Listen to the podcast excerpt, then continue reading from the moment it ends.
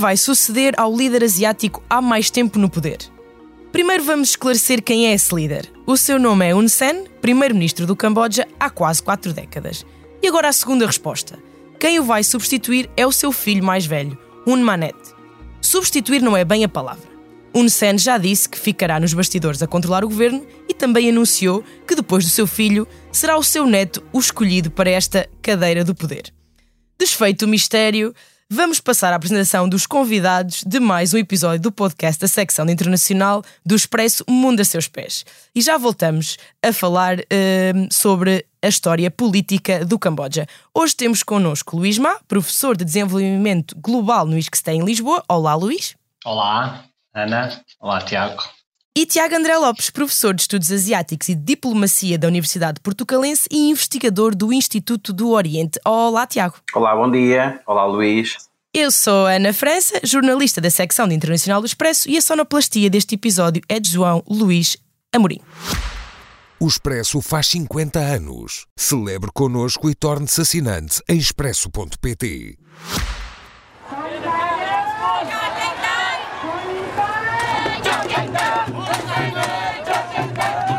Seven days in and stronger than ever, a massive force of opposition supporters occupy Monivong Boulevard in Phnom Penh as far as the eye can see, demanding the government step down. O som que acabamos de ouvir tem quase 10 anos. É o som do maior protesto político da história do Camboja. Durou um ano, de julho de 2013 a julho de 2014. As eleições de 2013 revelaram uma votação surpreendente no maior partido da oposição da altura, o Partido Nacional para a Salvação do Camboja. Tão grande foi que milhares de pessoas durante um ano manifestaram-se pelo fim do regime de Hun acusado na altura de fraude eleitoral. Dez anos depois, aqui estamos. As últimas eleições legislativas no Camboja, realizadas no mês passado, em nada se aproximam dessa época de relativa esperança e convulsão social. O partido de Hun Sen, o Partido Popular do Camboja, venceu 175 dos 187 lugares disponíveis nas duas câmaras do Parlamento. Neste momento, Hun Sen lidera o Camboja sem oposição. Alguns políticos foram presos, outros escolheram exilar-se devido às constantes ameaças à sua própria vida e o jornalismo livre não existe ou está cada vez mais atrofiado. A deterioração do Estado de Direito acelerou nos últimos anos e hoje em dia nenhum índice internacional coloca o Camboja entre o grupo de democracias. O trauma coletivo que define a história recente deste país é parte do problema. O Camboja viveu uma das mais aterrorizadoras e radicais ditaduras de todo o século XX. Em apenas quatro anos, 75 a 79, o regime de Pol Pot dizimou quase um quarto da população. Dois dos 7,8 milhões de pessoas que habitavam o Camboja na altura morreram. Antes disso, e durante quase 10 anos, de 65 a 73, os norte-americanos lançaram milhões de toneladas de explosivos sobre o Camboja de forma indiscriminada em certas alturas. Vou começar por si, Luís. Quem é um Sen e em que circunstâncias chega ao poder? Ele desertou do Khmer Rouge, que é uh, o regime ditatorial do, do Camboja, mas chegou a ser um dos seus dirigentes. Como é que foi o seu processo de reabilitação, um, se é que podemos falar em reabilitação? Um set é, é hoje em dia claramente uh, talvez o líder político asiático há mais tempo no poder. Tal como Ana disse, são quase quatro décadas, são 38 anos, ultrapassa a liderança de Suar, 30 anos na Indonésia, do Mahathir Mohamad na, na Malásia, de cerca de 24 anos, e talvez também de Ferdinand Marcos, são quase duas décadas à frente das Filipinas. Um, no fundo, ele, e é importante dizer isso porque depois também tem muito a ver com a liderança dele, ele, ele nasce numa família de agricultores, depois, uh, ainda jovem, ou seja, 19 anos, 20 anos, junta-se aos Khmeres Vermelhos e, como a Ana disse, deserta uh, em 1977. Ele junta-se nos anos 70, mas no fundo foi um homem que acompanhou o genocídio e ele deserta para o Vietnã precisamente nesse período, num período específico também dessa governação dos Khmeres Vermelhos, em que estamos a, assistir uma expurgação, ou seja, uma eliminação das, dentro das várias fações do, dos Khmeres Vermelhos. Portanto, ele abandona o Camboja, vai para o Vietnã, junta-se, uh, julgo que chama-se a Frente Unida para a Salvação Nacional do Camboja, ou seja, um movimento apoiado pelo Vietnã, e depois, quando o Vietnã invade uh, o Camboja em 79 e, e, no fundo, ocupa o país durante quase uma década, é o retorno de Hun Sen e ele junta, passa a fazer parte do governo do, do Camboja nessa altura, primeiro como ministro dos estrangeiros, depois como primeiro-ministro uh, a partir de 85, ou seja, e aí vamos marcar se calhar uh, o grande período da sua liderança a partir de 85. Um, e ao mesmo tempo, enquanto estamos a assistir, no fundo, essa ocupação vietnamita, um, temos vários grupos de resistência armada no país, ou seja, continuamos num período de, de Guerra Fria, é preciso lembrar isso. Grupos ligados também aos Comércios Vermelhos. Nessa altura, é interessante a história, temos os Estados Unidos, o Reino Unido a apoiar esses grupos contra um governo cambodjano apoiado pelo Vietnã, portanto, nas lutas típicas de, da Guerra Fria. Uh, e onde Sand começa também nos bastidores e isso também tem a ver com, entretanto, o mito se foi criando em torno dele, começa a criar nos bastidores uh, os primeiros passos para um acordo de paz dentro do país, ou seja, o país está na guerra civil, começa a criar um acordo de paz que, que no fundo, acaba por acontecer uh, no princípio dos anos 90. Portanto, isso acaba, no fundo, a ser uh, o retorno de um de forma, digamos assim, não sei se o termo não é vitorioso, mas no fundo afirmando a sua liderança política no país, precisamente depois com os acordos de paz no princípio dos anos 90. Que, é que ou seja, acaba, ele acaba por ser eh, regressar um pouco como uma pessoa que se preocupa em acabar com o derrame de sangue que obviamente aconteceu não claro. só com o Khmer Rouge, mas também com, com, com a Guerra Civil. Então, um, Tiago, e isso foi importante para a reabilitação uh, dele, não é? Mas, mas ele, ele depois não, não se apesar de vir do povo, não, acabou por não se tornar assim tão, tão diferente de, das, dos outros ditadores que conhecemos. Controlar imensa riqueza, controlar a comunicação, comunicação social, ter relógios de 1,5 milhões de euros um, para a Tech Philip é e coisas assim. Um, ele utiliza essa história, claro, de, de, ele diz muitas vezes que se não for ele, vai voltar esse, esse, esse a guerra, não é? A guerra civil.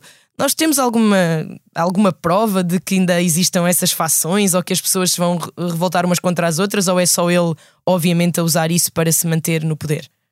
Dar aqui alguns dados sobre o Sen que eu acho que são importantes. O Sen é, é uma figura peculiar porque ele junta duas dimensões. Tem uma dimensão ideológica que nós associaríamos mais à esquerda, mas depois também é um, é um monarquista convicto, ele é um monárquico convicto e portanto ele junta aqui estas duas dinâmicas na sua, na sua relação com o partido ele apresenta-se como, uh, uh, como este uh, fiel aos princípios do, do, partido e muito próximo do, de uma linha política que nós podemos associar como neo-maoísta, mas depois, junto do Palácio Real, ele apresenta-se como um monarquista de esteira. Aliás, é curioso que nesta eleição, um dos únicos partidos que conseguiu ganhar deputados foi um partido fundado pelo primeiro monarca do Camboja, da sua monarquia contemporânea uh, este partido fundado por, por Naradum Chinook é que conseguiu ganhar cinco lugares na Assembleia e portanto demonstra de facto aqui que aqui é um, uma espécie de uma arquitetura de poder muito, muito curiosa. Há, há duas outras coisas para completar o que dizia o Luís há, há, há pouco que eu acho que são importantes nós termos presente. O, uh, Hun Sen é o terceiro líder há mais tempo no poder na Ásia, apenas suplantado por dois outros líderes. O monarca do Brunei Darussalam está há 56 anos no poder, portanto a Hassanal Saifuddin, e ele conta para estas contas porque ele é ao mesmo tempo rei, mas também é primeiro-ministro, portanto ele funda as duas posições em si, e para além dele temos ainda no poder há 42 anos Ali Khamenei do Irão, que foi presidente do Irão antes de ser nomeado uh, líder supremo do Irão, e portanto estas duas figuras são as únicas duas figuras que suplantam a, a, a, figura de Hun Sen, que é de resto um dos líderes há mais tempo no poder em todo o em mundo. Em todo o mundo, sim, não é, só na, figuras, não é só na Ásia, sim, sim. Ele é a nona figura uh, que está há mais tempo no poder no mundo, numa lista liderada por figuras que não têm poder político uh, uh, sim, sim. verdadeiramente, como a Rainha da Dinamarca ou o Rei da Suécia, portanto, que não, nem sequer contam para estas coisas e, portanto, demonstra de facto isso. O argumento de que ele é a única porta para, para evitar o caos, político uh, no Camboja, ele só cola por uma razão. Por comparação com a Tailândia, onde as eleições têm aberto vários períodos de tensão permanente, as manifestações Taksim, o movimento sim, dos sim. camisolas vermelhas contra camisolas as camisolas amarelas. amarelas. O atual momento, aliás, na Tailândia, com a incapacidade de formar governo, apesar do partido da oposição ter ganho eleições, porque estão paralisados pela, uh, pelo, uh, pelo facto do exército controlar o Senado tailandês, leva depois a que Hun Sen consiga retoricamente justificar que o Camboja vive numa acalmia diferente da Tailândia, por exemplo, porque ele é o líder uh, do Camboja.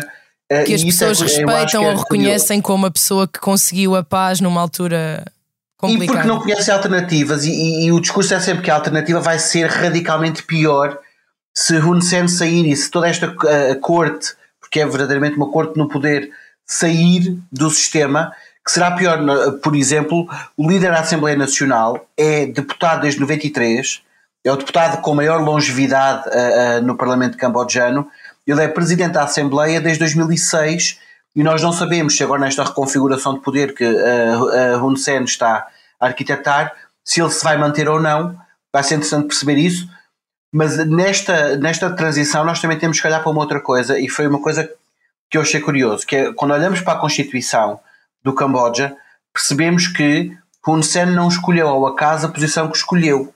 O presidente do Senado é, em vários momentos, o regente do reino. A monarquia cambodjana não é uma monarquia direta, ou seja, não tem uma transição direta de pai para filha, a não ser que o filho tenha já os 30 anos. Tem uma coisa que é o chamado Conselho Régio para o Trono.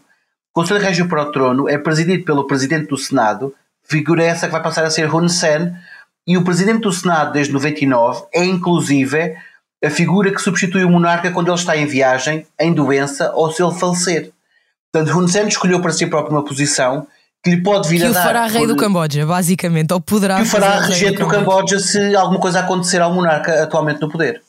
Isso é. Isso é, eu, eu não, não tinha lido até esse bom, não fazia ideia que, que o Presidente do Senado seria quem substituiria o, o monarca Luís. Ias, ias dizer alguma coisa, não? Eh, queria só adicionar uh, este, ponto, este ponto realçado pelo Tiago. Uh, a base do poder ou da legitimidade de Hun Sen não é só, no fundo, toda a rede clientelista que ele criou, no fundo, apoiando o conjunto de empresários leais com licenças uh, económicas, com certos monopólios, colocando em lugares de poder no exército, uh, nas instituições militares também uh, leais, aliados, mas também algo que, que é muito importante, que o recurso por parte de um Senda toda uma simbologia real em torno de si como personagem político para ganhar essa legitimidade do, junto do povo cambodjano. Eh, há realmente um, um grande respeito pela realeza no Camboja e Hun Sen, uh, há um trabalho muito interessante do Matthew Galloway, uh, um professor na Austrália, precisamente sobre a forma como como o Hun Sen tem vindo a, criar esse, essa ideia de realista, eh, seguindo, no fundo, dois caminhos. Um primeiro, associando ou colocando na posição do antigo uh, rei cambodjano, Cheta II, ou uh, o que ele chamava, o Tiago pode me ajudar se lembrar do nome dele, ele era o. o ele, ele vem na Constituição, tem, tem, tem. Uh, e esse rei, quem é esse rei? É um bocado uma história um bocado polémica na própria é alguém que vem de baixo, é um plebeu, que no fundo usurpa o poder ou toma conta do poder uh, contra o monarco, monarca injusto. E Hun Sen utiliza um pouco essa associação a esse, esse rei desse período, isto é do século XVI, como ele também sendo alguém que vem, de, vem do campo da agricultura e que retira do poder uh, uma liderança injusta, e neste caso seriam os Khmers vermelhos. E depois também alguém que traz a estabilidade uh, uh, ao país. E depois nas cerimónias onde ele está presente, a tendência para usar uh, Angkor Wat, ou seja, sim, sim. os monumentos, portanto, está muito presente.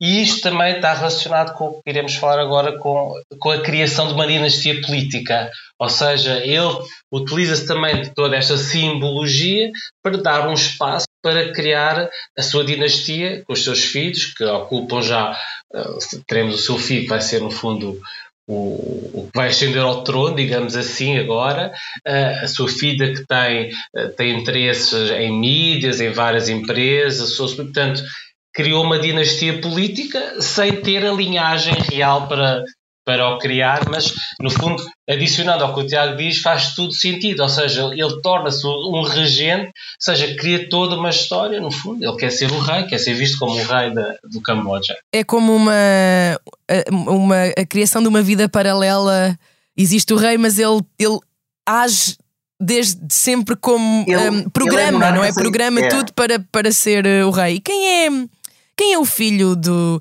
do Hun Sen? E um, por não ser tão respeitado, tão conhecido, poderá haver algum espaço para a oposição voltar a ter algum poder, ver uma fraquezazinha, ou pelo menos o facto do filho dele não ser se calhar tão respeitado uh, pela população, isso pode dar alguma, Tiago, pode dar alguma força, algum movimento que agora estão assim bastante uh, adormecidos, para não dizer inertes mesmo, não é?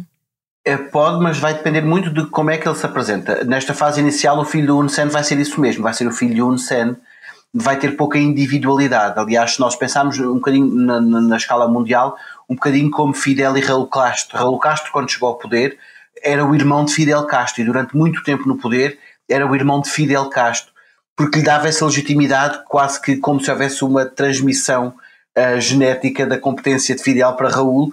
E aqui vai haver um bocadinho essa ideia também de que ele é uh, o filho de Hun Sen, mas há uma outra dimensão que nós não podemos ignorar. Uh, é que Hun Sen vai se manter como líder do partido e, portanto, a ideia que transmite para fora é que o filho está condicionado na mesma pelo pai e é o pai que verdadeiramente condiciona as escolhas que o filho vai fazer como primeiro-ministro, porque o líder do partido continuará a ser o que o, o, o, o Hun Sen quando assumir agora esta nova posição de presidente do Senado, que lhe dá uma liberdade maior porque o põe sob um menor escrutínio permanente sobre as escolhas que ele irá fazer daqui para a frente. E, portanto, eh, este filho acaba por ter isso. Agora, dá algum espaço à oposição para fazer, eh, para vir para as ruas? Isso dá, porque se é verdade que eh, o, o estrangeiro próximo do Camboja o pode serenar, também o pode, uh, obviamente, desconcertar. Nós não podemos esquecer que nesta fase, em agosto de 2023, nós temos o Myanmar e a Tailândia, pelo menos, em ponto de ebulição política. O Myanmar ainda recentemente fez uma reconfiguração governativa, tirou vários ministros, fez inclusive um perdão a, parcial, Sim, parcial a Hang Suu Kyi. Um, o que demonstra que alguma coisa maior está a acontecer no Myanmar. Na Tailândia nós sabemos que uh, os protestos estão a crescer e no Camboja, quando a transição se fizer e se no começo da sua transição o filho de uh, Hun Sen quiser ser disruptivo e trazer muita novidade, isso pode jogar contra ele. Se ele, contudo, mantiver uma linha de continuidade e se mantiver nas cerimónias públicas sempre muito próximo do pai, vai ser importante perceber se Hun Sen desaparece do espaço mediático ou se se mantém nesse espaço mediático. Isso eu acho que vai ser o ponto crucial para ativar ou não a oposição. Se o Manet tem ou não uma personalidade, basicamente, se quer deixar a sua própria marca ou, ou se está contente com uh, dar apenas o uh, ser o, o fio condutor para o, para o legado do pai, apenas, não é, Luís? O que é que. Eu, eu, acho, eu acho que há, há, há o desejo, digamos assim, ou que o Manet seja diferente, até pela sua própria educação, esta percepção de que quando é educado no Ocidente, retorna ao país e vai ser eh, uma lufada de ar fresco. Veremos se é verdade ou não.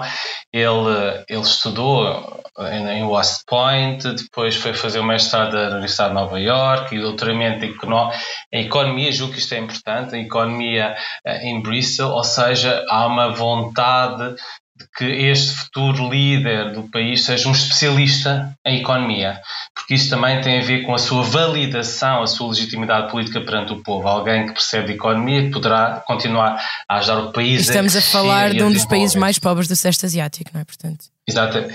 Mas que é sem dúvida um dos mais pobres, mas é um país que atravessou últimos, nas últimas décadas, precisamente com a liderança de Hun Sen, tornou, sim. é dos países que mais tem mais crescido. Cresceu, sim, sim. É um país que conseguiu graduar de sair de países dos rendimentos mais baixos para rendimento médio baixo, ou seja, hoje em dia estamos a falar de cerca de 1.700 dólares por ano per capita, rendimento per capita.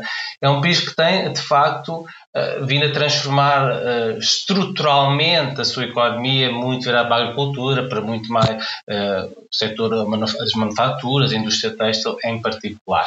Portanto, o Unmark entra como como alguém que é educado no exterior, mas ele de facto é um príncipe, é um privilegiado. Uh, ele não tem o carisma do pai, não tem a luta do pai, não tem, uh, não tem uh, ainda vai ter, que, vai ter que desenvolver o seu mito, digamos assim, como o seu pai, como o pai o fez. Mas ele é visto, mas ao mesmo tempo ele é visto como alguém até mais próximo da população. a população do Camboja é mesmo muito nova, não é? Eles são, eles são mesmo muito, ele, muito novos. E ele tem 45 anos. Sim. Ele tem 45 anos, ele tem uh, imensos seguidores no Facebook, uh, o que permite também fazer esta ligação, esta comunicação mais direta com a população, sem passar pelo porta-voz do partido, pelo Ministério da Comunicação, da Informação. Uh, ele tem vindo desde. Ele, ele, assumiu a liderança da ala de, da juventude do partido, do principal partido governamental, que o pai vai liderar desde 2020. Ele tem vindo a inaugurar escolas, tem vindo a tentar aumentar ou, ou tornar mais pública a sua presença uhum. nos últimos tempos. E pode ser visto como algo de refrescante, não é? Exatamente, não tem a legitimidade do pai, não tem ainda, ou seja, não é eleito democraticamente, quer dizer, o pai, apesar de tudo, naquele modelo democrático muito fraudulento e muito frágil, foi ganhando eleições. Ele nem sequer há uma transição não democrática, é de pai para filho, sem eleições. Uh, e Portanto, ele tem ainda que gerir essa relação com a, com, a, com a, população, com o país, não é? Ele tem que se dedicar à parte provavelmente mais económica de desenvolvimento e depois e também manter o clientelismo.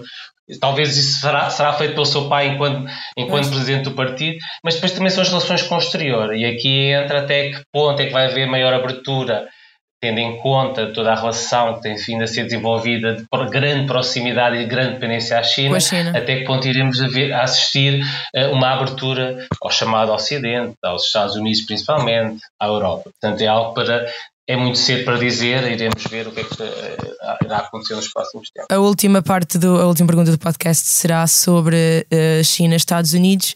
Um, antes, eu, eu, gostava ainda que vocês nos ajudassem a, a, a tentar entender onde é que está a oposição? Ok, obviamente que há um processo de neutralização da oposição que vem há algum tempo, mas se formos ler notícias de há 7, 8 anos, ainda é possível ver algum tipo de competitividade eleitoral. Um, obviamente, na altura, já os, já os observadores internacionais que eram convidados para, um, para, para monitorizar as eleições as organizações não governamentais, os membros da oposição, já toda a gente se queixava de pressões, fraudes, compra de votos, desaparecimento de votos, tudo isso. Mas o que é que terá nos últimos anos é, foi mesmo um, um, uma espécie de hemorragia, não é? De, de qualquer uh, vida oposicionista no país. O, o, que é que se passou? Claro que grandes figuras exilaram-se, um, mas, mas podia haver alguma espécie de, de, de, fundo oposicionista na população, mas não, de facto, isso, isso acabou por, por morrer. Porque é que porque as pessoas têm medo? É só o medo? Ou, ou também é uma espécie de falta de paciência porque simplesmente nada vai mudar? É, é o quê? Depende um bocadinho como olharmos para isto. Isto é um bocadinho a lógica copo meio cheio, meio vazio. Se nós olharmos formalmente apenas entre as eleições de 2018 e 2023, o cenário está melhor agora, porque em 2018 o partido de Hun Sen ganhou todos os lugares na, na Câmara Baixa em 125 lugares, ganhou 125, nesta eleição ganhou apenas, e com aspas, 120, portanto perdeu 5 lugares, obviamente depois perdeu 5 lugares para este partido monárquico, realista, próximo do palácio. O que, é que, o que é que aconteceu à oposição? Houve várias coisas. Um, houve alterações à lei de registro dos partidos que levou vários partidos a desaparecerem. Dois, houve perseguição efetiva das autoridades a vários líderes da oposição que se viram forçados ao exílio. E três, há também, obviamente, eh, uma permanente reconfiguração dos distritos eleitorais no Camboja para favorecer eh, o partido de Hun Sen. Portanto, de eleição para eleição, nós vimos pequenas fronteiras dos distritos eleitorais a serem reconfiguradas para o favorecer, e isso, obviamente, eh, leva a um descrédito do sistema e do processo político. O processo político eleitoral, em vários Estados asiáticos, de resto, isto não é uma, uma característica única uh, do Camboja, e eu e o Luís uh, olhamos para isto com, com regularidade, processo eleitoral uh, que nós no Ocidente tomamos como uma garantia do sistema, no caso da Ásia, em, em vários casos está desacreditado. Portanto, o facto de haver uma eleição, de haver um, um, um papel colocado no, numa urna de voto, diz muito pouco a alguma da população e isso é, é muito significativo uh, no caso uh, também do Camboja. e depois, obviamente, estamos a falar de um domínio de quatro décadas. Portanto, há uma geração neste momento no Camboja que não conhece outro sistema e que aceitou uh, parcialmente que este é o sistema que existe, porque apesar de tudo a repressão não é tão violenta como outros Estados vizinhos, porque apesar de tudo, como dizia o Luís, há algum progresso económico, é verdade que não é um progresso vibrante, mas também é verdade que o fosso entre os super ricos e os super pobres no Camboja não é tão saliente como, por exemplo, na China.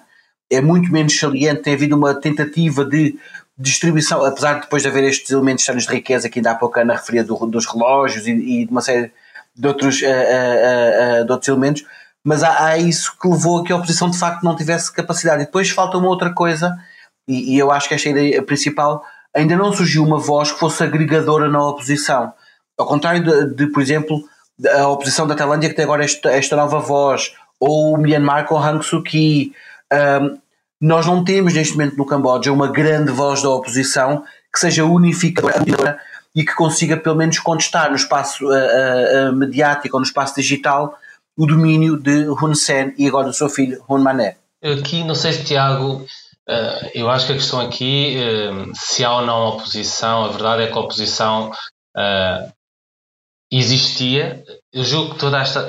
O comportamento ou, ou a forma como a Hun Sen, principalmente a partir das eleições de 2013, começa a reagir de muito maior repressão e, no fundo, acabar com a oposição, acho que tem precisamente a ver com os resultados das eleições de 2013, onde a oposição consegue pela primeira vez 44,5 consegue consegue ganhar bastantes lugares. Uh, há uma descida muito forte do número de lugares no Parlamento do partido do governo, de, de Hun Sen. Temos, no fundo, a ascensão do Sam Raisin, que por acaso escreveu um artigo no público uh, depois das últimas eleições, a dizer, estávamos a falar do, do filho de uh, Hun Sen, a dizer que não vai mudar, será tudo igual. temos o Sam Raisin, temos o Kem Sokha, portanto, temos dois líderes da oposição com uma certa ascendência. A verdade é que eles optaram por, uh, no fundo, pela moderação, uh, no fundo, caíram na armadilha de serem, de certa forma, cooptados pelo Sam Raisin uh, durante este período. Porquê? Porque os resultados saem em 2013, a, a, oposição em coligação resiste e, deixa, e boicota o Parlamento durante quase 10 meses. Portanto, não, não, o país está ingovernável, digamos assim, com uma coligação com bastante forte. Sam Raisin procura, uh, no fundo, cooptar os líderes da oposição, oferece, consegue trazer Sam Raisin para o seu lado, oferece uma licença televisiva uh, para a oposição, oferece lugares à oposição na, na, para a oposição na Comissão das Eleições, que é muito importante porque são os definem os resultados das eleições, e dá um lugar de vice-presidente na Assembleia, que seria ao, Kem Sokha, que foi, de facto, a única coisa que aconteceu, de resto não aconteceu mais nada. Portanto, e depois a oposição também assume esta vontade de, bem, vamos tentar criar ainda mais atritos, conflitos, porque é um país com uma história de conflito, como sabemos, portanto não vale, portanto, e procurar moderação. E Sam Rey, o que Hun Sen vê é que uh, não consegue, ele não consegue dividir a oposição. E é aí que entra então todo este período dos últimos uh, 4, 5 anos de repressão de tudo o que seja, desde os mídias, desde as organizações da sociedade civil. E isto também coincide, que é importante dizer, com o contexto internacional. Temos, temos uma presidência de Trump, ou seja, já estamos no final do Obama, temos a presidência de Trump, já estamos a falar de 2015, 2016, já temos uma ausência cada vez uh, mais forte dos Estados Unidos desta região. Sim. Uh, apesar de 2010 haver uma política para a Ásia dos Estados Unidos, mas depois Washington volta-se a virar para o Médio Oriente, isto que vai abandonando, vai se ligando do Sudeste Asiático. Vem Trump, que acaba de dar mais espaço ainda a Hun Sen, e, e, e, e a China que aparece o grande, é o grande apoio incondicional desta liderança. Portanto, também o contexto internacional permitiu que ele chegasse a este ponto. Mas essas pessoas existem, não é? Essas pessoas que votaram quase 44% claro, claro. num partido que não é. Exato. Estão algures, quer dizer. Com certeza envelheceram, mudaram de país, mudaram não, de opinião política, mas era mesmo muita gente, não é? Para o, para o que se achava que existia no, é... no Camboja. Só que agora vai ser muito difícil. O Camboja, durante muito tempo, uh, os académicos chamavam, viviam um período de competição autoritária, ou, autoritarismo competitivo, certo. no fundo era a utilização de tudo o que era as instituições democráticas formais, mas depois estava, o, todo o jogo estava enviesado, não é? Para um processo, para algo que agora podemos chamar como se fosse uma hegemonia autoritária, de facto, porque acabaram os partidos da oposição, acabou a oposição, e agora há uma transição não democrática, dinástica, digamos assim, portanto, ainda mais interessante para quem gosta de ciência A janela de 2013 teve aqui outra coisa, daquilo que o Luís dizia, que eu acho que é importante nós reforçarmos.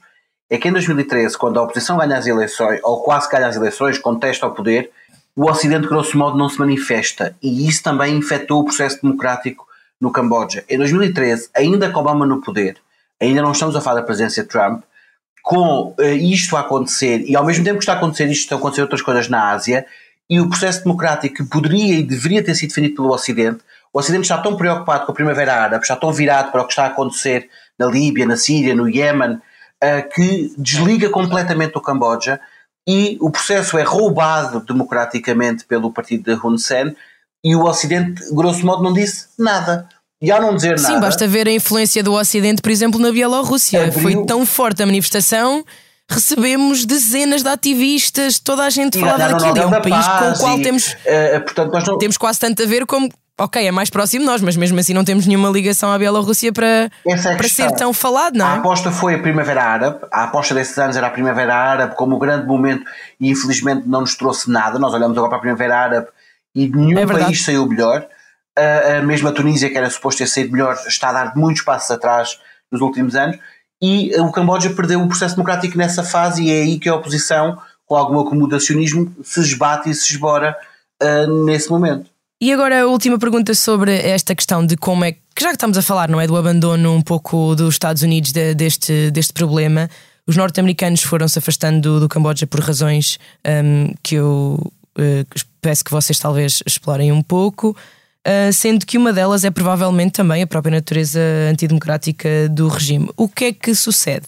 A China começou a aproveitar estes espaços que o Ocidente deixou mais livres, exatamente porque, porque se focou noutros, noutros polos de conflito no mundo. E neste momento há uma base naval no Golfo da Tailândia, totalmente construída por Pequim, hum, basicamente alargando a presença militar da China a estas águas bastante conturbadas. Quais é que são as consequências para os países, daquela zona e também, portanto, para os aliados do Ocidente naquela zona de mais esta conquista, entre aspas, conquista chinesa hum, que pode ter na- na- nessa zona?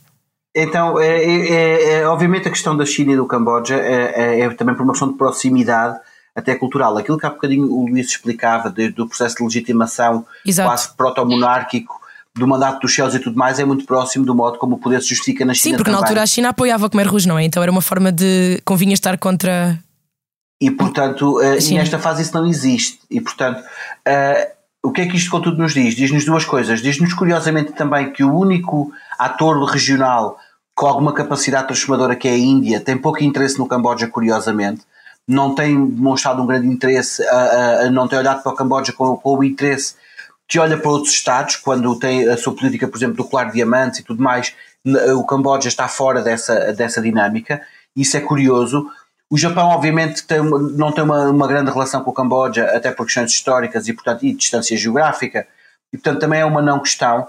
E isso permite à China ter quase que um poder incontestado eh, de ascendência diplomática sobre o Camboja e exerce de duas formas, não só de forma direta entre as duas capitais, mas também de forma indireta por via da ASEAN. No diálogo ASEAN mais 3, a China exerce alguma pressão diplomática sobre o Camboja e é aí que de facto nós notamos aquilo que dizia o Luís, que eu acompanho, que é o desaparecimento dos Estados Unidos. Os Estados Unidos no século XXI, apesar de nós falarmos muitas vezes do pivô para a Ásia e tudo mais, o pivô para a Ásia é apenas para contestação ao poder hegemónico chinês. Olha muito pouco para outros parceiros e particularmente para estes Estados para os quais poderia olhar, porque a verdade é que se os Estados Unidos tivessem trabalhado bem esta relação até pessoal que a Hun Manet tem com os Estados Unidos, o, o, o filho de Hun Manet nasceu nos Estados Unidos e, portanto, foi durante o, o momento em que ele estudava lá que, eh, eh, eh, que nasceu e, portanto... Portanto, o este- próximo primeiro-ministro não é o neto. É um cidadão, é um cidadão norte-americano. O próximo primeiro-ministro do Camboja é um Exato, cidadão que eu ia norte-americano. E portanto, e os Estados Unidos não estão a capitalizar nisso, que, é, que eu acho que é absolutamente bizarro e peculiar. uh, da política externa norte-americana não, não capitalizar nestas pequenas coisas, pelo menos que nós sabemos e que nós percebemos até agora. Eu, eu, e isso de facto dá à China o ascendente maior. Eu, não, eu, acho que é difícil, quer dizer, eu acho que é difícil os Estados Unidos estar a capitalizar, capitalizar, ou não. Eu acho que eles podem estar à espera de ver o que, é que acontece agora com a saída do pai e a entrada do filho. Mas é interessante ver que uh, Hun Sen, na, quando é que foi? Foi, foi, foi este ano. Uh, a Camboja juntou-se como co-signatário numa resolução das Nações Unidas a criticar a invasão da Rússia. Sim, sim, e o Biden uh, uh, agradeceu-lhes pessoalmente quando exatamente. foi. Exatamente. E isto é visto como? Será que estamos a assistir uma aproximação do Camboja aos Estados Unidos? E porquê? Será que o Camboja já se sente demasiado dependente da China e que tem que criar aqui um hedge, um equilíbrio com os Estados Unidos? Eu acho que ainda é difícil dizer porque a verdade é que a dependência económica em relação à China é enorme. O Camboja, quer dizer, nós vemos os dados comerciais, embora o principal mercado de exportação seja os Estados Unidos, do Camboja, mas as relações comerciais é claramente com a China. E a China tem feito muito investimento dentro do seu, da sua, da sua iniciativa faixa e rota, tem feito muito investimento em toda a ASEAN, não só o Camboja, mas claramente o Camboja é um dos seus principais aliados uh, na, na região. Eu acho que é difícil dizer por o que é que vai acontecer. Eu acho, eu julgo que também o facto das reações, quer do Washington, quer de, da União Europeia, que não deixa de ser também um dos principais mercados de exportação de produtos do Camboja, principalmente os manufaturados, tem precisamente é esperar para ver o que é que vai ser a nova liderança, se vai haver, se podem caminhar para uma maior aproximação ao Camboja, quer os Estados Unidos, quer Bruxelas ou não. Acho que é precisamente a crítica que o Sam Rising faz no público, é assim, houve as eleições e temos aqui o Ocidente a assistir impávido sem dizer muita coisa. Portanto, julgo que também estão à espera, a percepção já sabia que seria o filho a assumir o poder, ver o que é que irá acontecer, porque no fundo, hoje em dia, com esta história toda do Indo-Pacífico, desta disputa por, uh, de, como, no fundo, de, de tentar uh, placar a crescente hegemonia, chamada crescente hegemonia chinesa na região. Uh, portanto, todos estes países também são importantes em termos de, de geopolítica. Portanto, o Camboja agora, há interesse também no Camboja, claramente. E chegamos infelizmente ao fim do nosso tempo, mas antes de nos despedirmos, eu queria colocar aos nossos convidados aquela pergunta da praxe aqui no Mundo a Seus Pés, que é se pudessem viajar para qualquer lado do mundo, sem restrições, sem guerras, orçamento, qualquer orçamento, tempo de férias, uh, Tiago, para onde é que iria? Eu ia para o Uzbequistão uh, porque queria muito uh, ver uh, Kiva, Bukhara e Samarkand. São três das cidades mais antigas do mundo. Uh, Bukhara e Samarkand, inclusive, estão ligadas à, à, parte da mitologia da Guerra dos Tronos. Portanto, aquele momento da Calícia libertar a cidade dos escravos está ligado à história de Bukhara. Samarcand também está ligado à cidade dos, dos magos, tem uma série de monumentos fascinantes para, para conhecer a história da Pérsia, a história do Islão e mesmo a história do zoroastrismo e portanto seria claramente a minha viagem, se não houvesse a restrição de orçamento e de tempo, seria com calma visitar estas três cidades uh, uh, uzbeques. Fazer, aliás, a antiga rota da seda deve ser assim, absolutamente. É um plano, é um plano. É um plano. Sim. Luís. Eu gostaria de retornar a Seul, onde, onde, estudei, onde fiz o meu mestrado. Gostava de voltar à Coreia, já não vou, sei lá, há sete anos, oito anos, gostava de ir. E depois, se pudesse dar um salto a Tóquio, também faria salto a Tóquio, portanto ficava logo.